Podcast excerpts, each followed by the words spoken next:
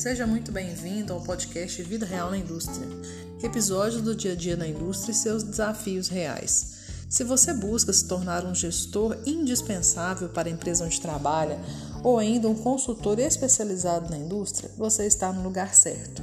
Toda semana, novos episódios e muita interação sobre a vida real na indústria. Vamos lá? Te aguardo em todos os nossos episódios. Abraço! Para a gente começar, né? É, primeiramente eu quero me apresentar, vou contar para vocês por que, que eu tô aqui, né? Por que, que a gente vai discutir esse assunto. É, e eu vou contar um pouco de, da história né, que me trouxe até aqui. É, eu sou formada em engenharia de alimentos, já tem 15 anos né, da minha formação.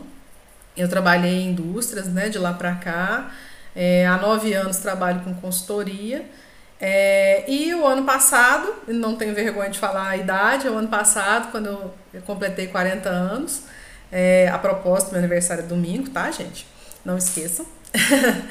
é, eu completei 40 anos e meio que pa, parece que bateu uma crisezinha dos 40, do tipo, poxa, o que eu construí até aqui, o que eu fiz até aqui, eu fui fazendo uma reflexão, uma análise mesmo, né? É, de tudo que já, já havia acontecido na minha carreira. É, e fiquei uns, umas boas semanas pensando se daqui para frente eu gostaria de fazer exatamente tudo que eu tenho feito até então.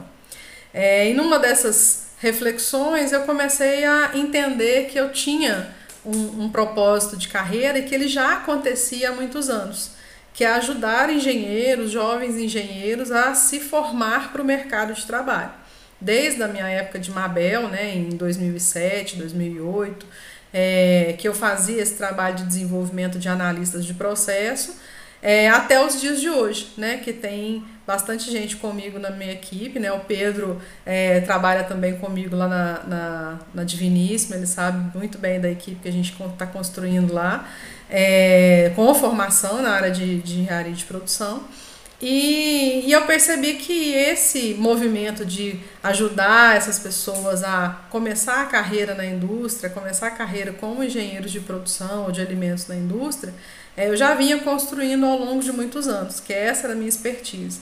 Então eu comecei a enxergar por que não fazer isso para é, mais pessoas, né? Porque o que eu consigo fazer aqui em Divinópolis, o que eu consigo fazer aqui é, por perto é muito limitado, é muito pequeno. Então eu pensei, né, vendo toda a movimentação da pandemia, inclusive em relação a, aos cursos online, igual o Antônio estava comentando aqui agora há pouco, né, na disponibilidade do online, que com a pandemia foi uma das coisas, né, que a gente entendeu como benefício, né, a gente conseguiu construir como benefício essa presença no online. É, eu pensei, poxa, por que não, né? Por que não é, começar a dividir conhecimento, compartilhar conhecimento e ajudar mais engenheiros, ajudar mais pessoas a, a trilhar esse caminho da, da, da, da carreira, né? E conquistar ali na frente cargos mais estratégicos e uma remuneração que seja condizente com a formação. E aí, quando eu fui pensando nisso, é, sempre me chamava atenção essa questão de, poxa, é, toda vez que a gente vai falar de remuneração, as pessoas às vezes têm um pouco de tabu, de medo de comentar. Eu ainda quero fazer uma aula que fale sobre isso, né? Eu quero fazer um, um tema, um debate que fale sobre isso. E aí é, a gente lançou para essa semana, é, que já tem alguns outros temas também já definidos com relação a esse esse esse formato né, de olhar mais para a carreira do, do, do, engenheiro de produção, engenheiro de alimentos. É, mas hoje nós vamos discutir essa parte de é, por que, que o engenheiro não é contratado como engenheiro nas indústrias. É, e assim, eu posso garantir para vocês que eu passei aí por cinco, cinco empresas como CLT, né? É, e nelas, das que eu passei, todas de alimentos, nenhuma delas, é, a minha, minha formação foi, e a minha contratação foi feita como engenheiro. É, apenas numa multinacional, que aí a, a meu, minha função lá não era da área de alimentos, né? Eu fui lá como é, analista de controle e gestão, primeiramente, para fazer grupos de melhoria contínua. É, até tem uma aula lá no canal do YouTube onde eu falo como que eu é, aplicava né, as ferramentas de melhoria, como que eu conduzia os grupos. É, e depois de um tempo lá na empresa, já tinha um pouco mais de um ano, é, aí sim eles me deram o cargo de engenheiro. Mas é muito característico das multinacionais de siderurgia, né? Então, eles têm lá é, pessoas cadastradas ou registradas como engenheiro, para eles lá é super comum, é muito natural isso na, no corpo técnico da, da, dessas usinas. Então, é, foi só nessa oportunidade que, que eu estive com essa é, denominação no meu registro lá de CLT.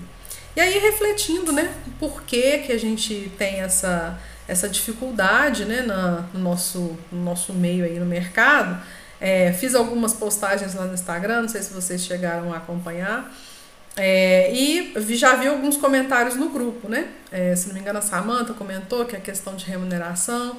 E eu já queria que vocês se manifestassem, a gente começasse a conversa. o que, que vocês entendem? O que, que vocês acham que é é, os, o que são né, os principais dificultadores para que nós sejamos contratados como engenheiros. Quem quer começar? Pode começar? Pode, Antônio, por favor. Então, eu acho que nem você estava falando, é uma questão do, no meu ponto de vista, é uma questão do, do piso salarial. Por causa que você pega hoje em dia engenheiro, engenheiro de alimentos, uhum. como qualquer outro engenheiro se eu não estiver enganado, acho que o piso salarial acho que é oito salários mínimos. É, eu fiz até uma postagem agora há pouco, tem é. É, a engenharia de alimentos, se vocês forem no Vagas, quem tiver aí no, em computador e não no celular, daí no vagas.com, o de engenheiro de produção está com uma média de 7.500 e alguma coisa, e da engenharia de alimentos não chega a 5 mil, a média. Eu, eu acho que um ponto, assim, também que, que podemos dizer porque embora a engenharia, engenharia de alimentos, ela não é uma área nova, entre aspas, que nem eu tinha colocado lá é. no, no, comentário no grupo. Uhum. Porém, ela é vista assim, como você já é engenheira há mais tempo, você deve ter visto o crescimento que está tendo nessa área. Uhum. Porque, tipo, você. Tipo, se você falar para uma pessoa, ainda mais aqui na minha cidade, que é uma cidade que a pessoa não tem muito conhecimento. Você uhum. fala, tipo, você faz o quê? Engenharia de alimentos, mas, tipo, você vai fazer o quê? É, sabe o que, que eu ouvia muito, Antônio? Quando as pessoas me perguntavam, ah, você tá fazendo faculdade, morava fora, né? Morava em Viçosa. Essa faculdade é o quê? Aí eu falava, ah, eu faço engenharia de alimentos. A pessoa fazia assim, com aquela cara, ah, igual nutrição, né? Eu não. Então, eles confundem muito. não, não é igual nutrição. Deixa eu... Aí Resumidamente, eu acabei adotando uma resposta curta. O nutricionista, ele trata de quem come, né, de quem se alimenta. E eu, o engenheiro de alimentos, ele trata de fabricar aquele alimento. Então, tudo que você vai no supermercado encontra ali enlatado ou numa embalagem bonita, ali tem o dedinho de alguns engenheiros de alimentos para fabricar e tá lá bonitinho no supermercado. É, então, é essa confusão das pessoas, porque é, é, muito claro, talvez, a área da saúde, né, o nutricionista, é muito claro o papel dele, né? Apesar de que o leque de, de atuação de um nutricionista é bem diverso, né? As pessoas acham que tem que ser o nutri de consultório, mas tem muitas coisas que o nutricionista pode fazer. Inclusive, ele pode fazer rotulagem, é, inclusive, ele pode é, cuidar de uma cozinha industrial, na parte de boas práticas, de qualidade, ser gerente de qualidade, enfim. É, todas as áreas, a, a, engenharia de produção, a engenharia de alimentos, a nutrição, ela tem campos de atividade bastante vastos, basta a gente saber explorar, né? É, mas uma das questões pode ser, né, e é, é válido a gente entender isso, é o desconhecimento das pessoas em relação ao curso. A engenharia de produção talvez ela é um pouco mais é, é, como que eu posso dizer? É, é, mais fácil de entender pelo nome, né? O próprio nome já diz, né? Engenharia de produção.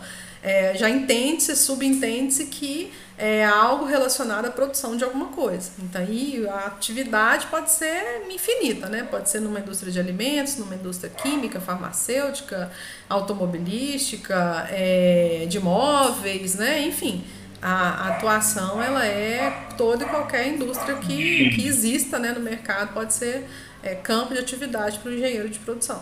É, mas mesmo assim, é, eu conheço muitos engenheiros de produção que, mesmo a profissão sendo mais conhecida ou mais comum de se saber o que é em relação a alimentos, por exemplo, é, a remuneração não é, a remuneração nem é o caso. A classificação, assinar a carteira como engenheiro, nem é. Você não contrata hoje, pelo menos a realidade daqui da minha cidade. Eu posso, assim, é, achar alguns raros, mas que tenha lá é, contratado como engenheiro de produção. E mas aí, eu acho que. Pode falar, pode cortei. Eu acho assim que no caso que nem eu estava vendo, que eu até fiz uma pesquisa esse tempo atrás, eu acho que as empresas que contratam mesmo, tipo, como engenheiro de alimentos, são, são aquelas, tipo, as multinacionais, são aquelas que, digamos assim, que o governo, entre aspas, obriga a contratar uma Aí pessoa eu vou te como frustrar. engenheiro. Aí eu vou te frustrar. Eu, já, eu trabalhei como estagiária, não era assim. Não? Não era assim. Ô, Aline. Oi, Bruno. Ó, por exemplo, assim, é, eu não, não tô querendo nem desanimar, não, porque até, é, até porque a gente tem que ter amor pelo que faz, né? Igual eu. E o meu objetivo não é desanimá-los. Meu Eu objetivo vi- não é eu esse, vi a-. Eu vim a vida toda da, da área de alimentos, então, assim, é questão para mim de, de foco finalizar, se Deus me permitir. Aham. Mas o que que acontece? Olha para você ver, você falou aí que o, o teto do, do engenheiro de alimentos não chega nem a 5 mil. E É, isso pesquisa com base num site chamado vagas.com. E aí eu acho que ele Eu- faz a média com base nas vagas divulgadas nele, né? Eu também vi. Real- Eu vi num site, eu não, não me lembro se é o mesmo, e, e não chegava a 5 mil, realmente. Então, assim, eu, eu, eu e aí tem um imagino paradoxo aí, só pra gente complementar essa análise, Bruno. Se você for no site das faculdades, elas te falam que você vai ganhar mais de 10 mil reais, mas elas querem vender o curso. Fecha parênteses. Isso. Mas aí o que, que acontece? Olha para você ver. É, Aí, na minha opinião, no Brasil, no meu modo de pensar, né? Eu sou um pouco mais leigo nisso aí. Eu acho que eles fogem de fichar, de, de contratar o profissional na profissão dele para evitar custo. Sim. Então, quer dizer, um engenheiro de alimentos que vai para a indústria, para ele chegar não ganhar nem 5 mil reais, é um país, na minha opinião, que não valoriza a mão de obra que tem. Aí nós vamos, vamos, vamos chegar no próximo ponto, pegando esse gancho seu aí. 47% do PIB da indústria está na mão de pequenas e médias empresas.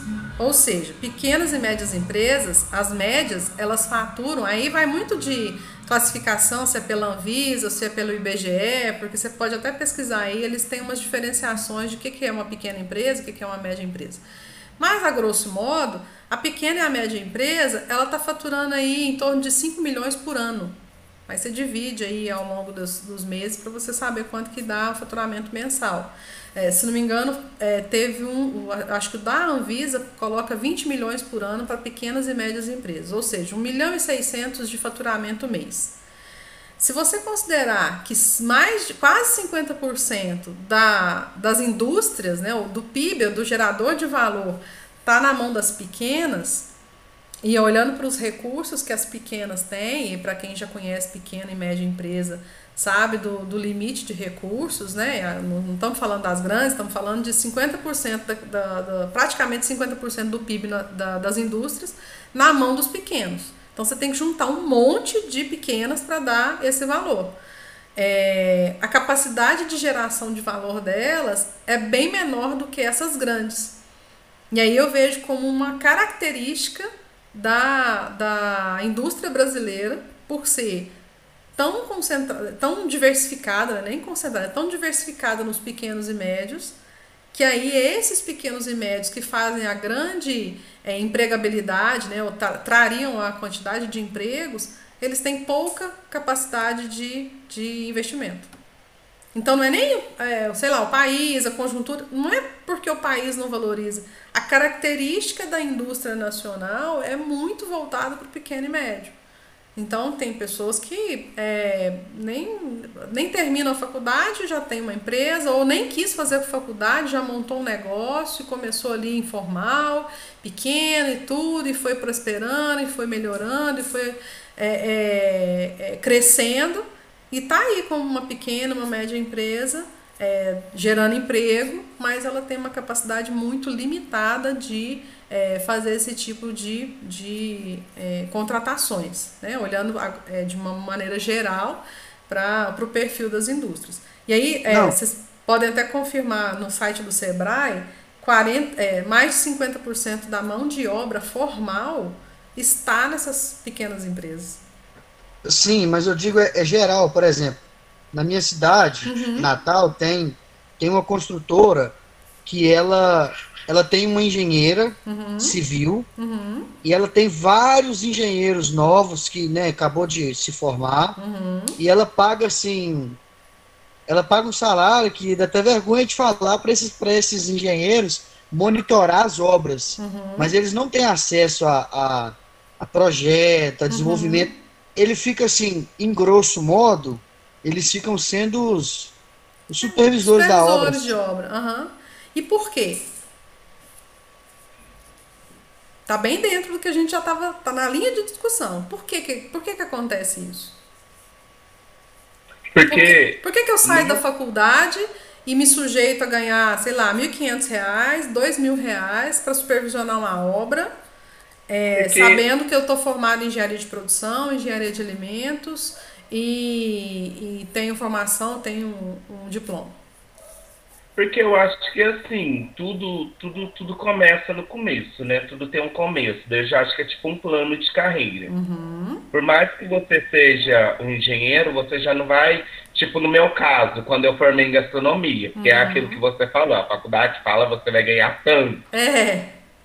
É para vender o curso, só que daí já não é assim. Daí você, tipo assim, ah, eu vou ser um chefe de cozinha, tipo, uhum. no meu caso, quando eu fiz gastronomia. Mas você não entra assim, você vai entrar no restaurante sendo um assessor, uhum. para depois você ir crescendo, uhum. porque daí não tem como eles já te registrarem na, naquela função por causa do salário. E por quê?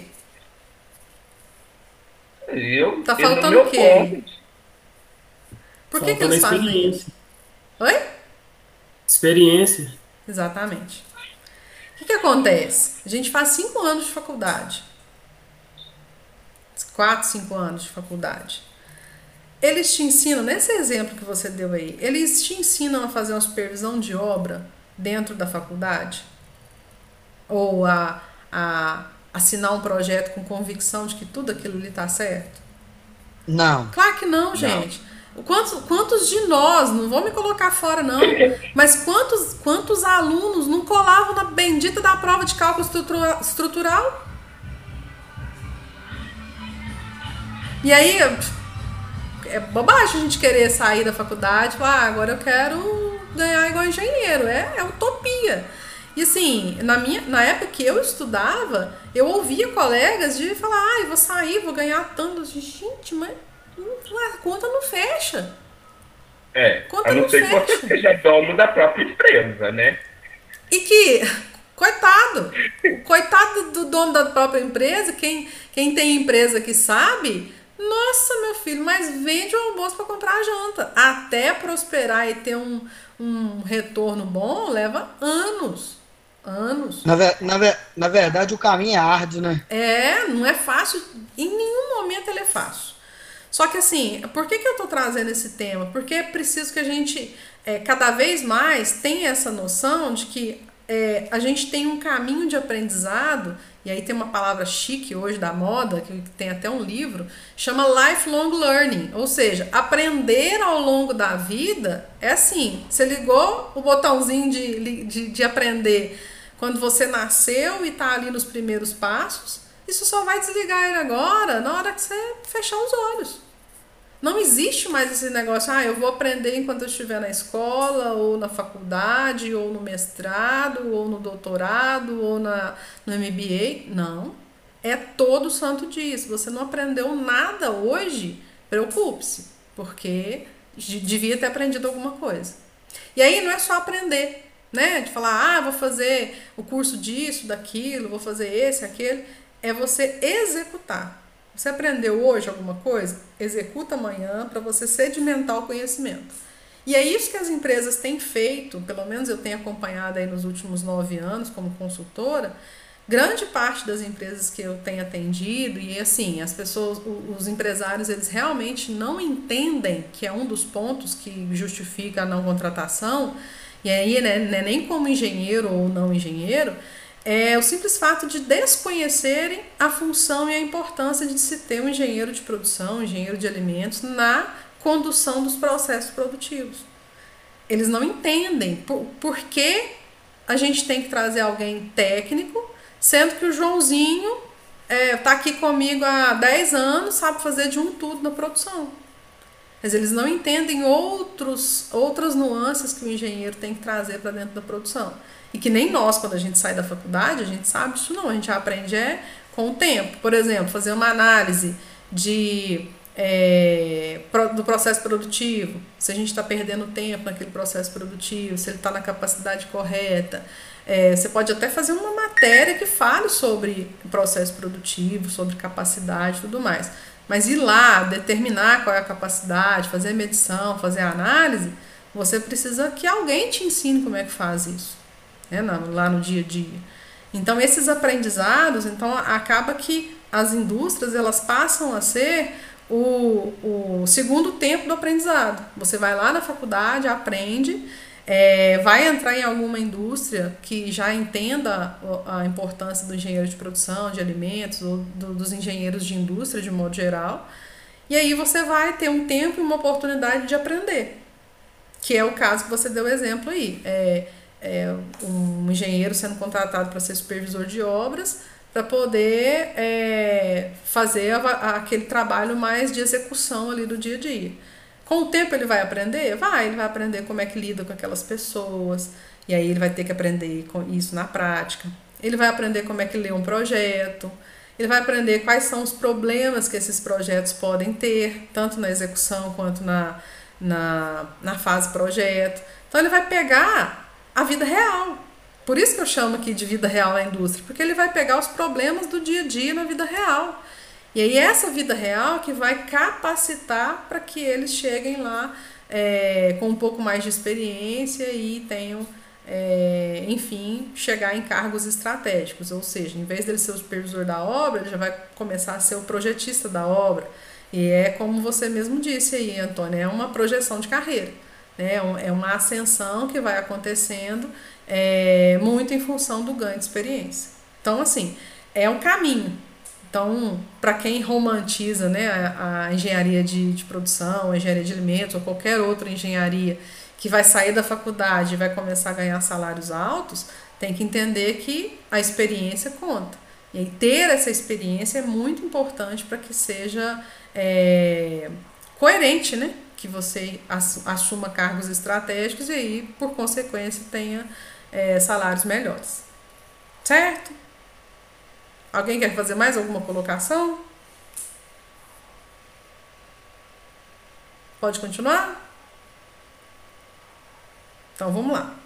É, uma outra, uma outra, um outro motivo, né, uma outra condição que a gente já começou a comentar aqui, que é o perfil empregador, né? Se a gente tem aí 47% do PIB de indústria na mão de pequenas e médias empresas. Então vamos pensar que tem uma empresa aí com 15 funcionários. Essa empresa com 15 funcionários, muito provavelmente os donos estão envolvidos na operação do dia a dia. É um que está com a produção, o outro que está lá com o comercial, e aí eles vão, estão ali com mão na massa mesmo, e eles são as pessoas que gerenciam a produção. Vai chegando um tempo em que a empresa vai crescendo, vai precisando de mais pessoas e precisando que os processos cresçam. Então, eu vou precisar de alguém que cuide de comprar, vou precisar de outra pessoa que cuide do financeiro, é, vou precisar de uma pessoa que cuide do RH. E à medida que essa estrutura vai crescendo, é, os próprios donos precisam abrir mão da, da parte operacional, de ficar ali dentro da indústria é, e se dedicar a, a, decisões e a rotinas mais estratégicas. E aí que vem a, a, o profissional de indústria, né, o engenheiro de produção, de alimentos, suprir essa necessidade. Então, muitas das empresas que eu atendo, é, grande parte do movimento é chegar e, olha, você precisa deixar a área produtiva e delegar isso a alguém de competência para que cuide disso para você. E você vai cuidar da parte estratégica, para onde essa empresa vai, é, quais são os rumos comerciais que essa empresa vai tomar, quais são as ações de marketing, é, é como vamos cuidar da parte financeira. E aí a gente tem a, a delegação de funções, por isso a gente consegue colocar cada vez mais engenheiros cuidando de pequenas e médias empresas, porque a gente mostra que desta forma a gente consegue crescer a produção e liberar o, o, o proprietário da empresa, o dono da empresa, para tratar situações mais estratégicas. Porque vocês já concordam que quando a gente está lá na produção, lidando com o dia a dia, é, cuidando dos, dos perrengues que acontecem durante o processo produtivo, não dá tempo de pensar estratégia? Não dá tempo, você, você fica ali o dia inteiro naquela mexida e tentando produzir, fazer produzir o, o, a quantidade maior possível, no menor tempo, é, economizando o máximo de recursos e chega o final do dia está morto de cansaço, morta de cansaço e não consegue pensar a estratégia da empresa. Então, é com, esse, é com essa justificativa que ao longo desses nove anos eu venho é, trazendo para dentro das pequenas e médias empresas o pensamento de vale sim a, muito a pena desenvolver alguém aqui para entender o processo produtivo e para que ele enxergue como funciona e vá crescendo junto com a empresa. E aí a gente casa as duas coisas, né? O, a, a oportunidade de um trabalho e a oportunidade de aprendizado. Não, e nessa, nesse caso é difícil você ter um aprendizado e um, um retorno, uma remuneração muito condizente com a área de com, com a formação de engenharia. Mas o cenário que eu percebo nos últimos tempos tem sido esse. É, a, o aprendizado ele se completa, ou ele é, acontece grande parte dele na, na fase de, de trabalho mesmo. Certo, pessoal? Alguma pergunta sobre esse, esse primeiro tópico de, do, do próprio empresariado ou da, das pessoas, né, pequenos e médios empresários, não conhecerem a função, não conhecerem é, quanto esse, esse profissional pode é, ajudar no resultado? Sim?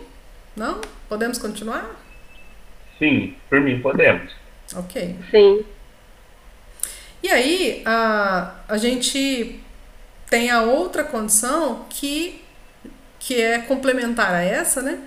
Que quando a pequena empresa entende e fala assim, ó, ok, eu preciso trazer essa pessoa para é, eu conseguir focar em, em decisões mais estratégicas. Aí a gente esbarra ou tem alguma outra dificuldade que é encontrar pessoas com perfil multidisciplinar. Então, é, muitas vezes a nossa dificuldade é trazer pessoas que entendam um pouco de pessoas, né, que tenha vivenciado, nem que seja numa experiência de faculdade mesmo, é, de trabalhos em grupo, de desenvolvimento de voluntariado, de empresa júnior, né?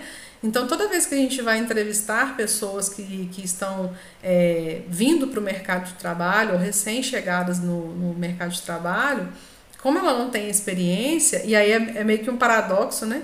É, é, a, a pessoa não tem experiência, mas a indústria também não dá espaço para experiência e fica aquele, aquela bola de neve é, que a, e as pessoas têm muita dificuldade ainda hoje de conseguir estágios, né? Para conhecer um pouco mais da realidade da indústria. É, a gente tem essa questão de precisar de pessoas que se envolvam com situações diversas. Então, é muito importante para quem está em formação saber lidar com pessoas, mas não precisa ser gerenciando uma fábrica.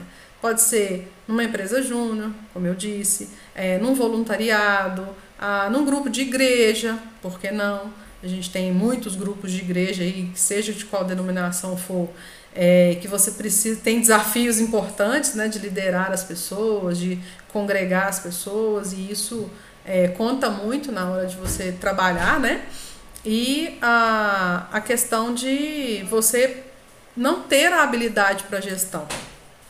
Entende? As pessoas precisam ter essa multidisciplinaridade, ou seja, é, saber fazer, é, da área financeira. Você conhece alguma coisa da área financeira? Então, algum cursinho que você vê aí que dá para você entender como que faz uma administração financeira básica de uma empresa. A parte de RH, entender quais são as legislações básicas da, da, da CLT, né? O que, que você pode, o que não pode fazer. Então, isso ajuda demais na hora de fazer uma, é, um bom trabalho enquanto engenheiro de produção, engenheiro de alimentos aí na indústria. É, você conhecer comercialmente falando, né, com, quais produtos vendem mais, quais produtos vendem menos, é, como que é o atendimento ao cliente em termos de quanto prazo ele precisa, qual que é a, a, a condição de, de entrega que ele necessita. Então, quando você conhece outras áreas, se não só a área de produção, a parte logística também, né, toda a, a a função logística, tanto de movimentação de estoques, é, expedição, rotas de entrega, enfim, tudo isso que você consegue enxergar para além da área de produção, ela traz um retorno fantástico enquanto profissão para você, enquanto experiência. Aline. Oi, Bruno. Eu vi. Eu vou tocar no ponto, é porque eu vi, eu acho que é interessante. Uhum. Eu, vi no, eu vi no LinkedIn é, uns dias atrás um, uma, uma multinacional pedindo é, algum, algum engenheiro de alimentos né, uhum. para ser contratado. Uhum. E, ne, e, nesse, e nesse anunciado, ela pediu essa palavra aí que você disse, que é experiência uhum. e inglês. Na HITS, hoje, me parece que são três ou quatro. Eu não sei se é fechado como engenheiro, mas uhum. a, a moça me disse que todos falam inglês, porque tem que reportar, né, para os superiores os relatórios em inglês. Você acha que o inglês também hoje é, é fundamental?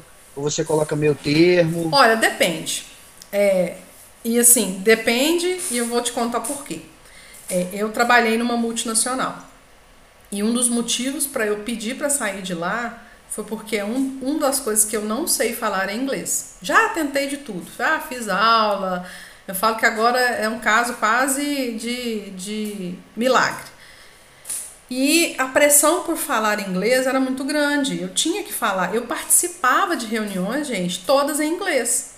Então eu sabia ouvir, eu ouvia, é, não tinha tradução simultânea, eu ouvia, eu entendia e na hora de falar eu tinha uma trava, eu não conseguia. Eu falava poucas coisas, é, às vezes muitas coisas do que eu tinha que fazer eu escrevia e aí alguém alguém me ajudava, mas eu escrevia em inglês porque também né, não ia passar recibo de, de incompetente, mas tinha alguém que me ajudava sempre na parte de, de correção e tudo. Mas chegou num ponto que aquilo estava fazendo mal para mim, porque mesmo eu fazendo aula, eu, mesmo eu me dedicando, parecia muito pouco. E olha que detalhe, quando eu fui contratada nessa empresa, eu olhei no olho do meu gerente e falei: Olha, eu não sei inglês. E ele, um francês muito educado, falou assim: Olha, eu não estou te contratando pelo seu inglês, porque inglês aqui a gente fala, a gente traduz, é muito tranquilo. Eu estou te contratando pelo que você já realizou é, nos programas de melhoria das empresas que você trabalhou. Só que, por essas curvas da vida, aconteceu de me mudarem de setor. Então, até por coerência, eu era da controladoria e a minha cadeira, a minha função foi direcionada para a área de sistema de gestão integrada, que é até quase que mais óbvio. É, só que lá todo mundo falava inglês e não tinha essa mesma é, empatia de se colocar no lugar, é, não foi a pessoa que me contratou, né? Que, que já sabia dessa minha dificuldade. Então chegou num ponto em que eu falei, não, chega, não dá mais, vou, vou seguir outro caminho. É, mesmo estando lá fazendo o que eu sempre amei fazer, que é estar com os grupos de melhoria, fomentar os grupos de melhoria, mas chegou num ponto em que é, eu fiz a opção por não. Então, nesse caso, era imprescindível, porque eu estava numa empresa que de franceses e japoneses, que é a Valorex Sumitomo do Brasil, hoje só Valorec do Brasil. É, no meio de um monte de japoneses e de franceses, então não tinha como não falar inglês. Então, nesse caso, era meio que básico, era tipo ter o ensino médio, saber falar inglês naquele lugar. Só que se você tiver, é, no, aí colocando um outro contraponto, se você estiver na indústria, pequena e média indústria, que não tem assim uma, uma pretensão ou uma possibilidade de se relacionar com o mercado externo, é, não vai fazer grande diferença. Né? Não vai ser aquilo o determinante para que você tenha sucesso enquanto engenheiro de produção, engenheiro de alimentos. Ah, Aline, mas pode acontecer, pode acontecer comigo, inclusive, tá, gente? Eu, no momento eu sou gerente de operações de uma fábrica que tem pretensões agora de exportar, por que não? Né? Já, já existe esse sonho. É, é difícil, tem muitas regras que a gente tem que seguir, mas está no radar. É, vai ser um dificultador para mim naquele momento em que isso for uma realidade? Vai. Vai ser um dificultador. Mas se você está num outro nicho de mercado em que isso não necessariamente nem de longe vai ser é, necessário no seu dia a dia, hum, não vejo. É, antigamente a gente tinha muito isso, ai, quem tem inglês e tal, depende muito do seu uso. É, é, é, igual a gente falar assim, a programação é importante hoje? Pode ser. Pode ser que daqui a pouco nós sejamos obrigados todos a aprender programação. Porque nós estamos numa, numa era de evolução tecnológica absurda. Pode ser que daqui a pouco o novo inglês seja linguagem de programação. Então é tudo muito, muito de análise, sabe? Se você está aí numa, numa cidade pequena, não pretende sair dessa região, é, não pretende ir para grandes empresas, grandes centros, isso pode não ser tão relevante. Mas se, do contrário, né? Se, se, seu, se o seu sonho, se a sua carreira, se a sua realização de carreira é estar em grandes centros, é ir para uma multinacional, para uma empresa de grande porte, né? É, de renome nacional, internacional, já passou da hora de ter o inglês. Né? Então é muito nessa análise. Você mesmo estava falando da questão da RICS, né? Ela não, é, ela não tem sede no Brasil, é isso? Isso, a sede dela é americana. Americana. Então, condição básica, tem que falar inglês, não adianta. Se os, se os fundadores da empresa, né, ou se a sede da empresa é norte-americana, não tem o que fazer, tem que falar inglês. E aí pode ser que você tome a decisão que eu tomei. Não, eu não quero Hum, eu prefiro ir para outro lugar, trilhar outro caminho, por mais que eu goste do que eu por mais que eu gostasse do que eu estava fazendo ali, é, era algo que estava me fazendo mal como pessoa, né? Aquela, aquele nível de estresse e assim auditorias em, em, empresas desse porte, elas auditorias elas são assim todo santo dia. Tem auditoria de hum, lá, por exemplo, a gente tinha auditorias de, de laboratórios, auditorias de de fábrica era todo santo dia. Não tinha um dia que não tinha alguém, ou que não fosse da França, ou que não fosse do Japão, ou que não fosse da, da, da, das unidades dos Estados Unidos. Não tinha um dia que não tinha alguém lá diferente que você tinha que se relacionar, falar e explicar as coisas é, na língua comum entre todos ali, que era o inglês. E, gente, vamos cá para nós. Falar inglês com alguém que tem sotaque de outro país que não a língua americana ou até a inglesa é algo assim de chorar. É, falar inglês com o francês até que não, porque a, a, a língua francesa ela, é, ela soa melhor nos, aos nossos ouvidos por ser é, talvez um pouco mais de uma raiz semelhante, mas o japonês falando inglês é desafiador porque é um sotaque muito forte, né? E eu acredito também que nós, né, brasileiros falando inglês para eles ouvirem, devia ser assim, apavorante, né? Então, tem essa tem esse detalhe aí. Ficou claro, Bruno? Ficou claro, sim. aqui, você já prestou serviço em, em indústria de panificação? Sim, é, é basicamente indústria de panificação a minha expertise. Você já prestou serviço de alguma indústria em cloud? Cloud não, foi, lá foi usina, não foi panificação não. Ah, sim. Não, não foi panificação não. É porque como eu trabalhei com consultoria, além das indústrias de alimentos, eu também atendia siderurgia, fábrica de móveis, fábrica de sapato, é, fábrica de tinta, é, farmacêutica, então o leque de atuação era bem, era bem diversificado. Bom, então entendendo que a gente tem que ter essa multidisciplinaridade, seja ela mesmo no inglês que você citou, ou na, no conhecimento de recursos humanos, ou de finanças, ou de comercial, é, vai levar um tempo até que a gente consiga adquirir essas habilidades.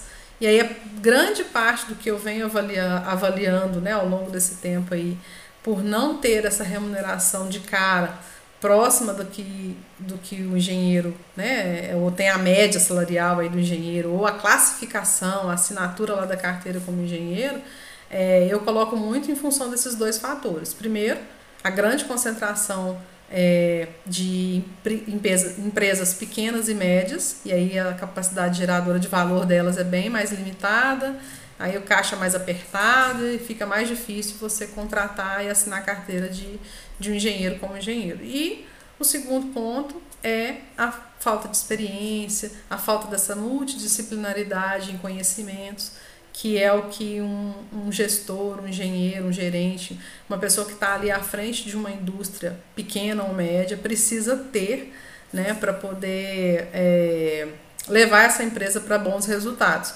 Porque tem um outro paradigma, né, gente? Que infelizmente, do mesmo jeito que existem bons profissionais, existem profissionais não tão bons assim.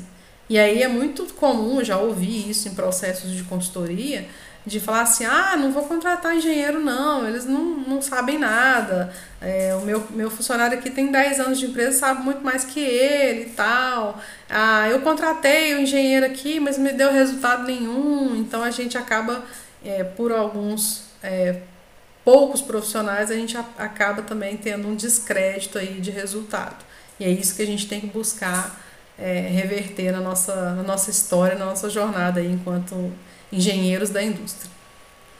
Certo? Mais alguma colocação? Tem um pessoal aí caladinho, que não costuma ficar caladinha. Isabela tá caladinha. Pedro quer fazer alguma pergunta, alguma colocação. Alexandra. Alexandra tá de parabéns, viu, Alexandra? Cada dia ela traz aqui dois, três colegas. Tô adorando isso, viu? Sua mentoria tá garantida. Ah, pois é, né? Eu, eu e a Alexandra, depois que a gente formar, a gente ainda vai abrir uma indústria, né, Alexandra? A Alexandra ah, já está no caminho, né, o, o Antônio? É. Nós vamos abrir uma fábrica de farofa, como ela já tem, né? É, ela já desenvolveu o produto, ela já ah. tem embalagem. Aí contrata, hein? Aí contrata o Bruno, porque o Bruno faz, como é que fala? É, é apresentação do produto, né? Faz a parte de aplicação no, no, no mercado. Bem legal. Contrata é. eu, que já sou gastrônomo. Aí eu... Nossa, então não precisa mais de nada. Contrato o Léo, que também trabalha com é, marketing, design. Aí, pronto, já tá tudo feito, então. Ué. A, a empresa da, da Alexandra já tá montada. Eu vou contratar também você, né? Ah, que ótimo. Já tem, já tem mais um, mais um trabalho. que bom. Ah, então eu tô achando que quando sair daqui dessa mentoria, acho que já tá tudo prontinho já, né? Acho que nem vou fazer mais concluir a faculdade. Como é que é? E nem vou mais concluir a faculdade. Não, não faço isso não, pelo amor de Deus. Não, senhora. Vai concluir sim. Ainda quero ver o, o, o, o diploma na Os mão. Canudinhos. Quero, ah, quero sim, ver o canudo. Pessoal, vai, vai ter... pode falar, Alexandra. Não, eu falei, a gente vai fazer até festa, né, Antônio? Olha, que legal, muito Se bom. Se Deus quiser. Isso aí, Antônio. Muito bom conhecer todos vocês, né? Quem aqui é, veio pela primeira vez. É, já deixar o convite para as próximas aulas. É, eu montei um cronograma, gente, até para a gente facilitar a comunicação. Montei um cronograma que vai ser assim. Nós temos, contando com hoje, quatro aulas já definidas é, que envolvem esse tema, né? Envolve essa temática em relação à carreira. Então, na semana que vem, eu até coloquei um título assim, ó, Minha carreira, minhas regras. Ou seja, nós vamos falar da importância da gente ter clareza naquilo que a gente quer como objetivo de carreira. É, então, é, Antônio, não perca, porque eu estou vendo que você tem aí vários objetivos de carreira, nós vamos discutir bastante coisa, né? Tudo muito Sim, voltado para a área de alimentos, mas é bom a gente ter um direcionamento de carreira do que, que você quer, né, para os próximos anos e onde você quer chegar, o que, que você quer fazer, né, vai montar a fábrica com a, com a Alexandra, como que vocês estão trilhando esse caminho. Então, semana que vem nós vamos falar aí é, dessa clareza de objetivos de carreira, para quando vocês chegarem na minha idade, já saber o que, que vocês têm né, que trilhar, o que, que tem que fazer, com, Meu onde- bem, eu já, tô, eu já tenho quase a sua idade. Ai, ai. E aí a gente conseguir chegar o, o resto do segundo tempo, né? Então, Antônio, pra gente conseguir chegar ao segundo tempo aí com, com que pra mim é o mais importante, que é a satisfação de fazer aquilo que a gente gosta. Né? Eu me divirto demais estando aqui, falando com vocês, trocando experiências, trocando ideias e é, para mim é muito gratificante. Então, a partir de dessa semana, já a próxima, a gente já tem esse outro tema. No dia 2 de fevereiro, nós vamos falar do ser jovem e experiente, né? Esse paradoxo aí que, que hoje em dia é muito é, exigido, né? Ser jovem e ser experiente. E no dia 9 de fevereiro, nós vamos falar sobre a inteligência industrial como estratégia de desenvolvimento de gestores. Ou seja, a base da estratégia que eu uso hoje para formar gestores é a partir do planejamento e controle de produção.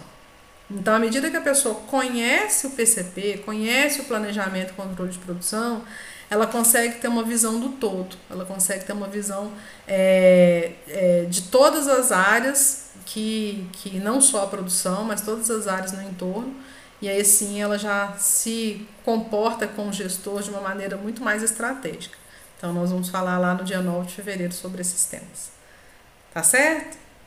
Vamos abrir a câmera para a gente tirar aquela foto muito bonita de todos nós. É, como diz a Isabela, é a hora que a gente solta o cabelo, solta o coque, passa perfume. Né, Isabela? Isabela hoje não falou um. Gente, a Isabela é minha mentorada. Eu, eu só dei oi quando eu cheguei. É, a Isabela, a Isabela faz mentoria comigo toda semana. Isabela, Alexandra sabe, né, Alexandra, que a Isabela tá aqui toda semana e fala, e conversa, e troca ideia. A Isabela tá muda hoje. Que é isso, Isabela? Vai dar oportunidade para os coleguinhas Tá falarem. bom, legal. É, Fabiana também ficou caladinha hoje, né, Alexandre? É, não, mas é porque eu tô deixando para o Antônio. é, Cadê o Léo, hein? Tá aqui embaixo. Ale- Tá aqui Ah, embaixo tá. do meu quadro, né? A é, Fabiana Léo também, né, Fabiana? é- O Léo também é engenheiro ambiental. Então ele vai ser uma peça fundamental na minha fábrica de farofa. Isso vai mesmo. E vou te falar, viu? Engenheiro ambiental nos dias de hoje tá começando a ficar raro. Escasso. E agora então? Quando ele for trabalhar comigo, acabou, o engenheiro. Pronto. Já vai estar Eu gostei, eu gostei muito da aula e assim, eu me vi em tudo que você falou aí o tempo todo. Ah, que bom, Fabiana, que ótimo. Que bom que vocês têm gostado. Eu até coloquei lá no grupo, né? Minha primeira função na carteira foi assistente da divisão industrial. Aham. Ou seja, era quase um nada, já formada. Assistente de divisão industrial, foi ótimo. Exatamente. Mas é isso. gente- E eu vou te falar, tem dias que a gente se pega numa situação de ter que inventar uns nomes. Porque E achar CBO para esses nomes, né? é, tem que ser criativo.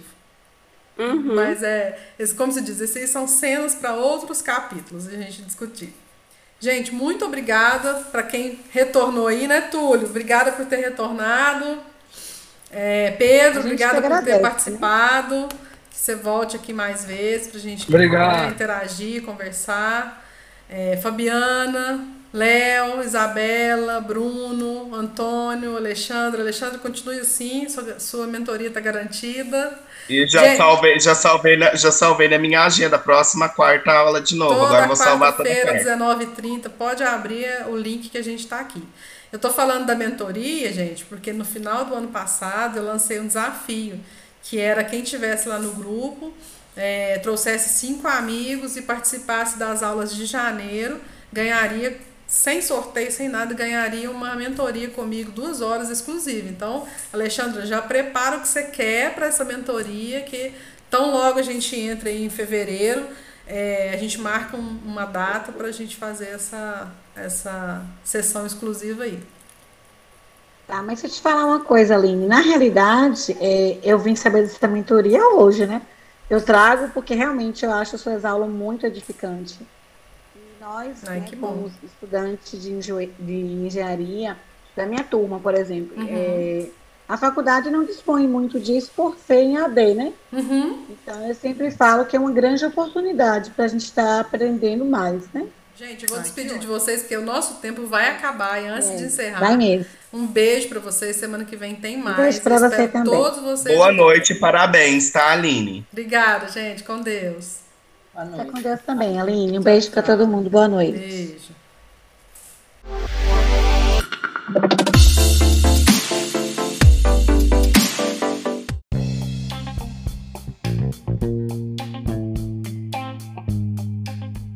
A vida real na indústria é desafiadora, mas também muito interessante e empolgante, não é mesmo? Eu espero que essa aula tenha despertado em você ainda mais o desejo de ser um bom gestor, um gestor de excelência ou ainda um consultor especializado em indústrias, por que não? Que, independente de qual seja a sua escolha, desde que seja com muita vontade de ser indispensável e reconhecido pelo mercado de trabalho. Um abraço, até a nossa próxima aula e continue com a gente.